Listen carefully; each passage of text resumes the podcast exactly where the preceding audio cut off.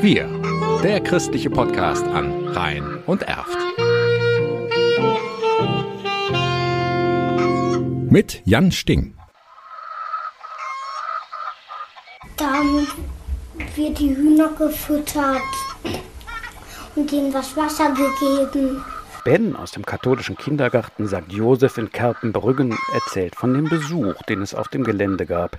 Drei Wochen lang machten dort fünf Hühner Station, die sich die Einrichtung vom Projekt Chicken on Tour aus Ratingen ausgeliehen hatte.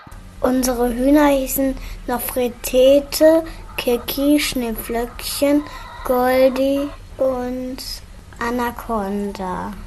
Und ich habe die aus der Hand gefüttert.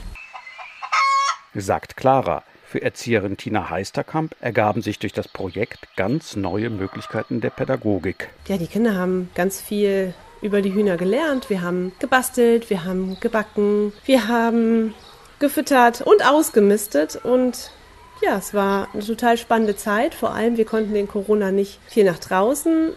Deswegen war es natürlich schön, dass wir das Projekt zu uns holen konnten. Chicken on Tour bringt die Tiere auf Wunsch und es gibt dazu die Grundversorgung für die Hühner.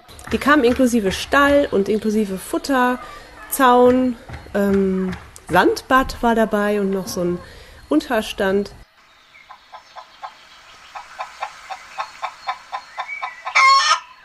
Füttern mussten die Kinder ihre Hühner aber selbst. Jona erzählt, was es Gutes gab. Körner, Gurken, Birnen und Äpfel mm, und Regenwürmer.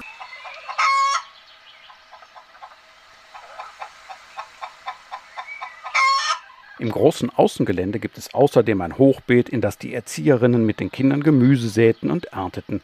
Im Sinne der Schöpfungsverantwortung war nun auch das Hühnerprojekt eine spannende Erfahrung. Nun überlegt die Kita St. Josef, sich dauerhaft Hühner zuzulegen, denn laut Tina Heisterkamp waren nach drei Wochen alle. Ja, waren dann auch ganz traurig, als die Hühner wieder abreisen mussten.